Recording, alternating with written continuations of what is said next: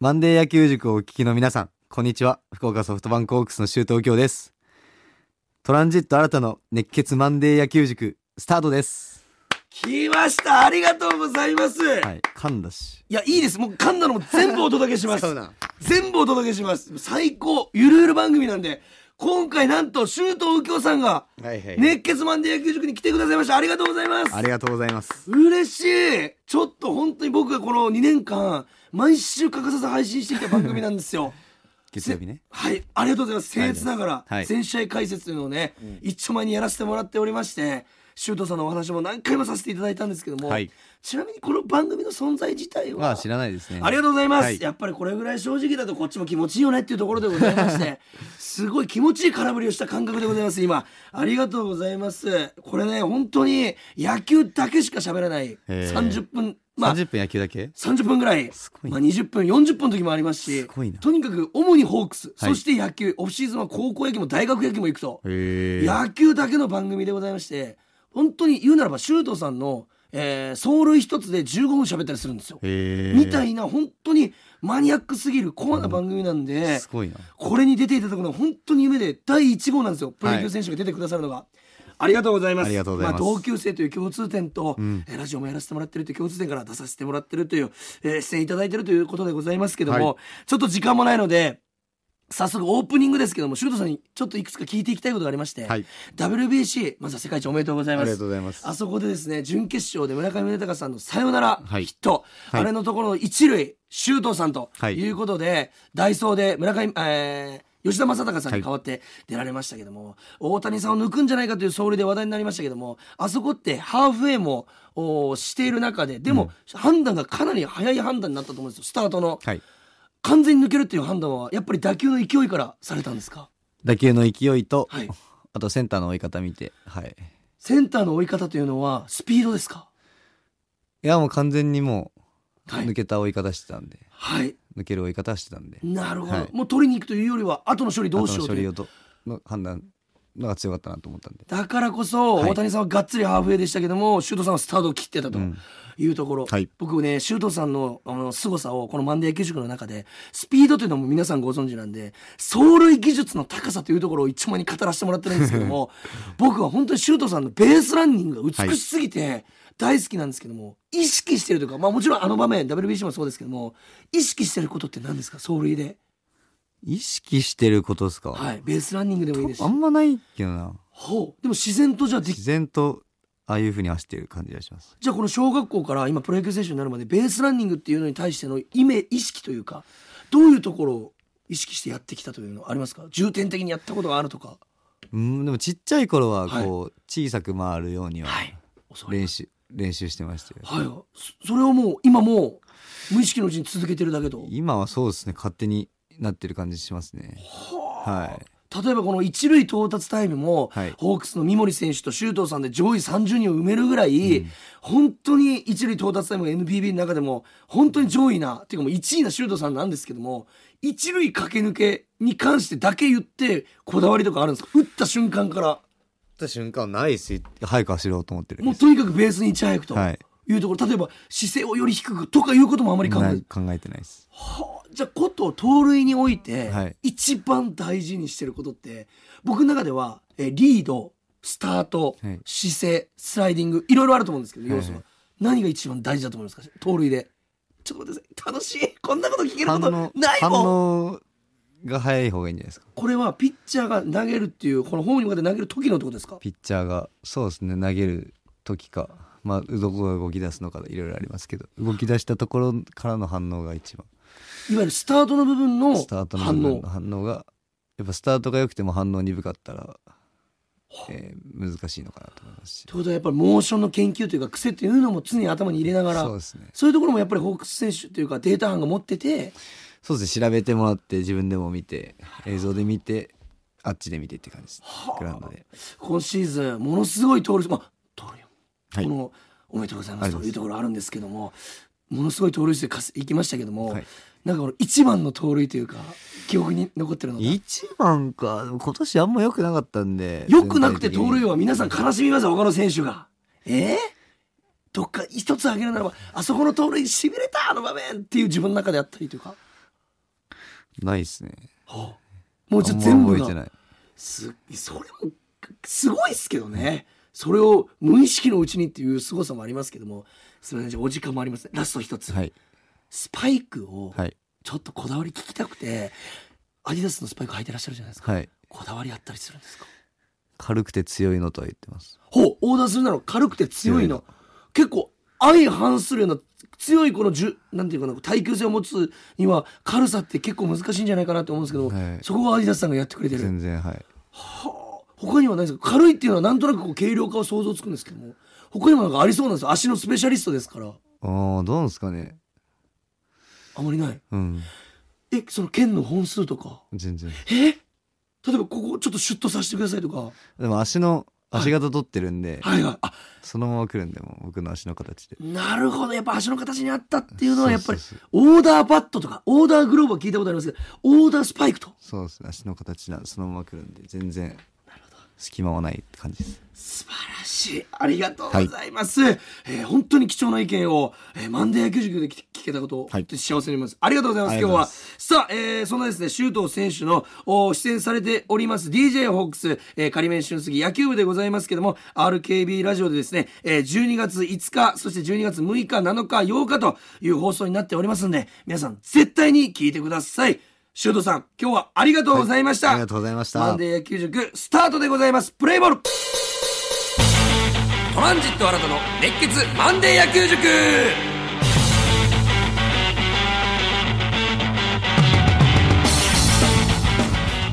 さあということで本編始めていきたいなというふうに思います。まあまずはね 皆さんびっくりしたと思いますけどもオープニングで周東選手が、えー出ていただきまして、えートランジット新たの熱血マンデー野球塾、えー去年一昨年かな始めてもうすぐまあ1年そして2年となるこの番組ポッドキャストの本当に野球しか喋れないこの番組、えー選手がね、いつか出てくれたら嬉しいなと思いつつ、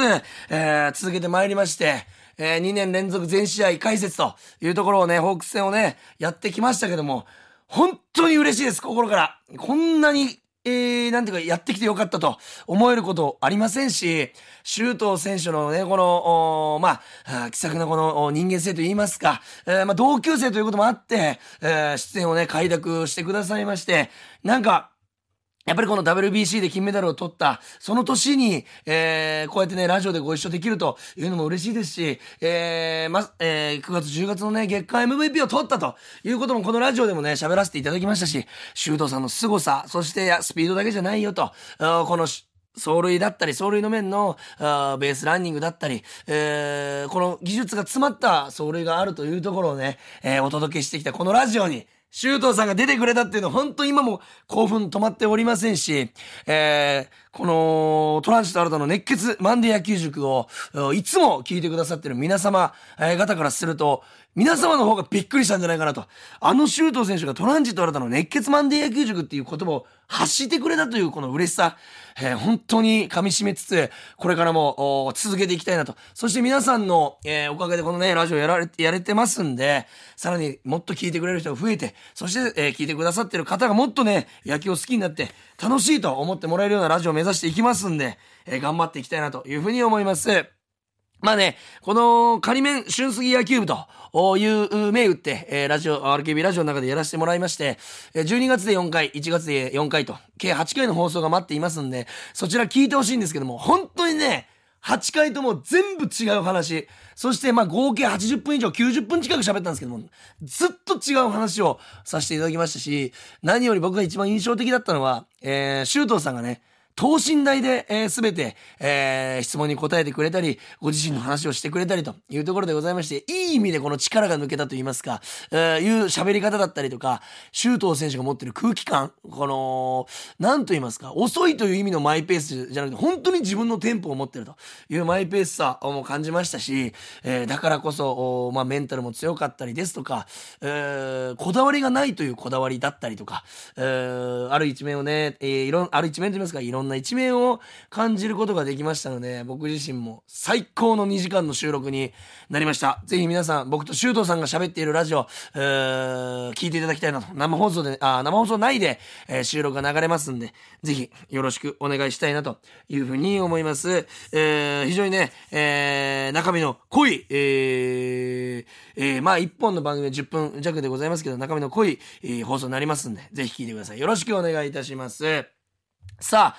今日はですね、えー、先週はね、パリーグのゴールデングラブ賞をかなり、えー、深く掘り下げていきましたけども、今週はセリーグの、えー、ゴールデングラブ賞受賞選手を掘っていきたいなというふうに思います。さあ、あ今年ですね、まあ、えー、セリーグで言いますと、阪神タイガースが、あそして、えー、まあ日本シリーズでも阪神タイガースが優勝ということで、やはり阪神の選手が多く、受賞していると。それは優勝したからではなく、えー、優勝に、えー、不可欠だった守備をしたからこそ、優勝、日本一ということで、ゴールデングラブにも選ばれているということでございます。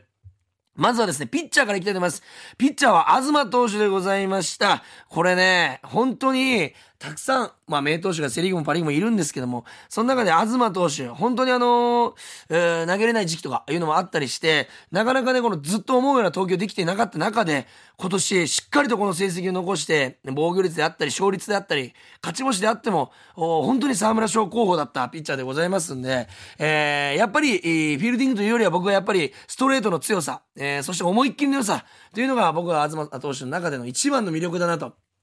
そして腕の振りですね。えー、腕の振り、えー、ストレートとチェンジアップ、えー、ほぼこの2球種でも勝てていけるんじゃないかと思うぐらいのピッチャーでございます。えー、ストレートのキレ、えー、伸びというのをね、見てるだけでも感じますし、えー、グローブを弾く音というのが非常に興奮するような音でございますんで、えー、ぜひね、えー、来シーズンはね、皆さん、そのセリーグの方もね、注目していただきたいなというふうに思います。さあ、キャッチャー、あー坂本選手と、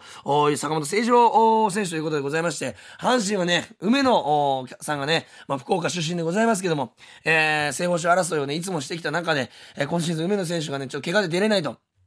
いうシーズンも、ああ、いう時もありましたし、もうやっぱ自力でね、坂本選手がレギュラー取ったというところもありました。やっぱりこの坂本選手という存在が日本一にね、阪神の日本一へ大きく大きく前進させたと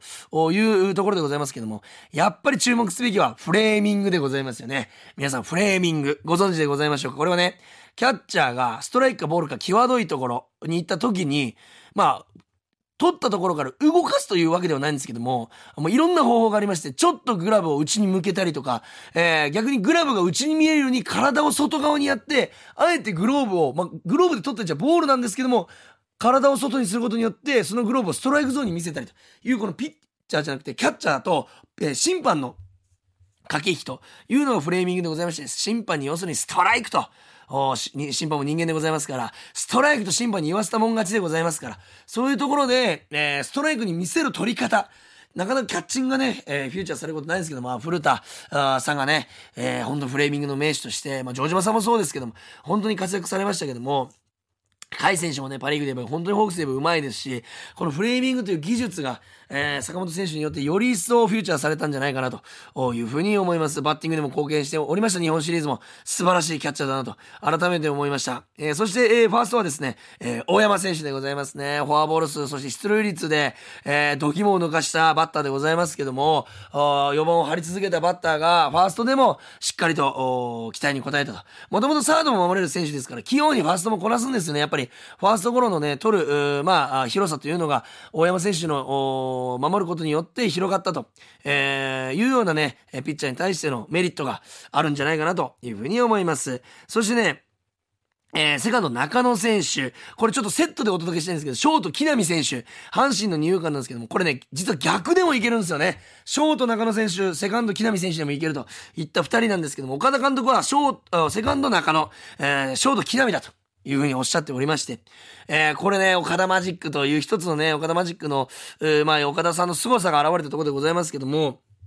中野選手はですね、本当に守備範囲が広い。そしてやっぱね、えー、フットワークと言いますか、え運動神経と言いますか、これなんていうんですか、この、足を運ぶ、まああ動きというのが、非常にね、足さばきが上手い選手、グラブさばきが上手い選手でございまして、球際も強いというところでございまして、とにかく二遊間、一二塁間抜けないといった選手でございます。まあ日本シリーズでもね、いいプレー、もちろんクライマックスシリーズでもシーズンもありました。特に僕が印象的なのは、一二塁間が抜けないなと。左側の打球が強いなというふうに思いながら見ておりました。えー、一、二塁間抜かさない中野選手の守備、そしてショート木浪選手、この、おやっぱりこのね、二遊間のコンビというのが、やっぱりバランスが取れているなというふうに思いますし、この二遊間が守ってることで、ピッチャーは自信を持ってストライクゾーンに投げることができる。キャッチャーも自信を持ってストライクゾーンに要求することができる。ということは、フォアボールも少ない。えー、そして、ストライクゾーンで勝負することによって、ボンダも増えると。ボンダ増えたり、えー、打って、えー、まあ、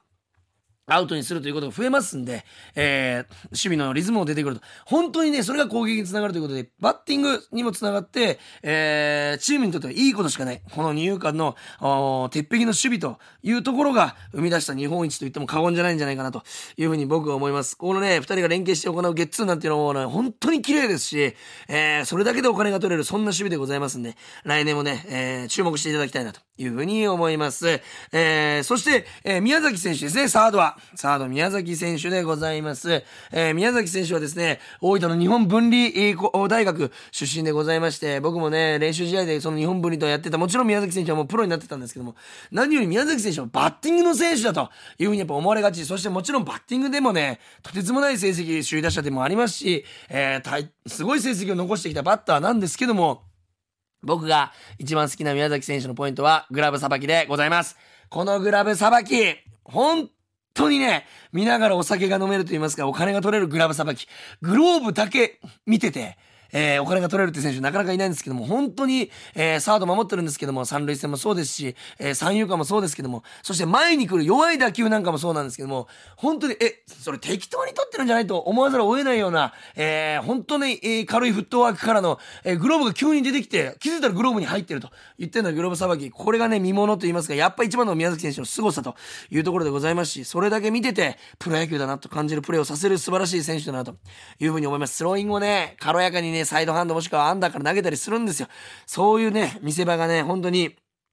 たくさんありますんで、ぜひ皆さん見ていただきたいなというふうに思います。そして外野に目を向けますと、阪神近本選手、中日岡林選手、DNA 桑原選手ということでございまして、DNA が3人選出されてるんですね。ピッチャー、サード、外野と。まずは、近本選手でございます。もちろんバッティング1番近本、これが及ぼす影響というのはものすごいものがありまして、えー、日本シリーズでもね、大活躍のバッティングでございまして、MVP を取りましたけども、近本選手、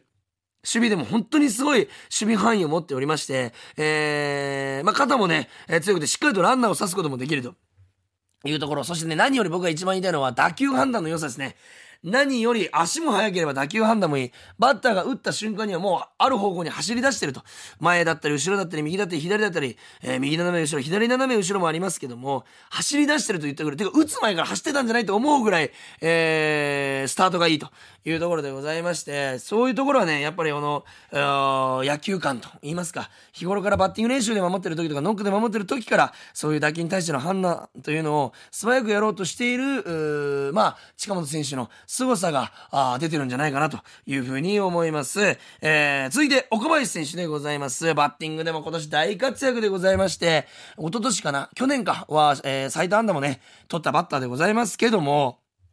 本当に成長著しい若手でございまして、えー、侍ジャパンが、あ昨日ですか、韓国に勝ってね、えー、アジア1位になりましたけども、アンダー25、最後ね、サヨナラヒットはね、門脇選手が、ジャイアンツの門脇選手が決めたんですけども、そこの代表にもね、岡林選手選ばれておりますし、本当になんかこの、次世代を背負っていくヒットマン。これが、しこの、なんて言いますか、バッティングだけじゃなくて守備もいけるっていうのがこの選手の凄さだなというふうに思います。足が速いというところ。やっぱね、この3人、外野3人に共通するのは足の速さと反応の良さなんですけども、本当にこの球際の強さ、フェンスギリギリに行っても恐れずに飛び込むというところも、小林選手、そして飛び込んでも怪我しないという飛び方をしてるといううまさもあるんじゃないかなというふうに思います。そして最後は DNA 桑原選手でございますけども、もう桑原選手は皆さんご存知、ガッツマンでございます。あ元ね、オリックスで阪神活躍されて、平野選手、新田選手、そして赤星選手、阪神の新田選手でございまして、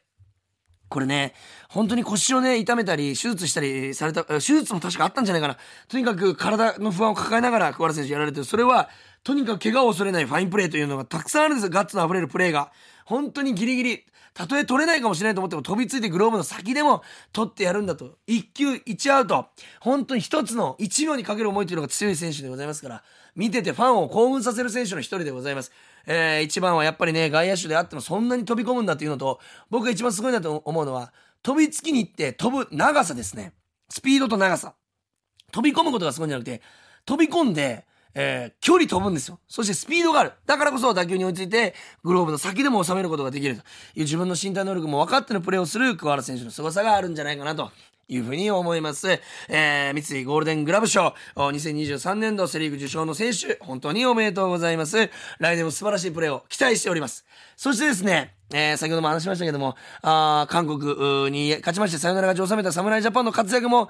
新生イバタジャパン、これも注目していきたいなというふうに思いますし、タイブレイクにはもつれましたけども、やっぱり韓国は永遠のライバルなんだなというふうに思いましたし、高いレベルでプレーしている選手たちを見ると、これから、あまあ、さらに侍ジャパンも楽しみだなというふうに感じました。そして最後にね、お知らせでございます。先ほど冒頭で、えー、周東選手が出ていただいて、本当に大興奮のまま僕もラジオをね、続けているんですけども、えー、周東選手が出演した、えー、仮面春杉野球部の放送でございますけども、放送ですね、12月5日から4日間、そして1月は 1, 1月2日から4日間、この計8回となっております。12月5日から、えー、4, 4回、そして1月2日から4日間、この計8回となっておりますので、ぜひそちら RKB ラジオの、えー、中でね、聞いていただきたいなというふうに思います。本当に野球の、本当に細かいところからプライベート、地元のことだったり、えー、まあごあ、ご家族のこと、パパとしての修道さんの話などもね、えー、聞いておりますので、ぜひお楽しみにというところでございます。さあ皆さん、まだまだメールの方お待ちしております。えー、メールアドレスは kor.rkbr.jp、kor.rkbr.jp でございます。たくさん質問、疑問、メールお待ちしておりますんで、これからも末永くトランジット新たな熱血マンデー野球塾、まだまだ熱くお届けしていきますんで、聞いていただけたら幸いだなというふうに思います。えー、シュートさんはね、えー、このラジオもちろん聞いたことないとスパッと言ってくれましたんで一度はね聞いていただけることいや聞いてもらえるように俺は頑張んないとと思いますんで、えー、ぜひ皆さんそれの応援もよろしくお願いいたします。今日は出演していただきシュートさん本当にありがとうございました。来年にかける思い本当に感動いたしましたし来年も怪我なく 1, シーズン終えられるように、ね、我々、えー、ファンとリスナーそして僕たち応援していきたいと思いますんで、えー、シュートさん、えー、頑張ってください、えー、来シーズンも応援しております。それでは今日も聴いていただきありがとうございました。幸せでした。ゲームセット。樋口清則です。僕がしゃべる「我思うゆえに我あり」がラジオを飛び出してポッドキャストで放送中です。僕の持論哲学を RKB アナウンサーの武田紗恵アナと喋っています。固定観念や既成概念をぶち壊す。ポッドキャスト番組我思うゆえに我あり。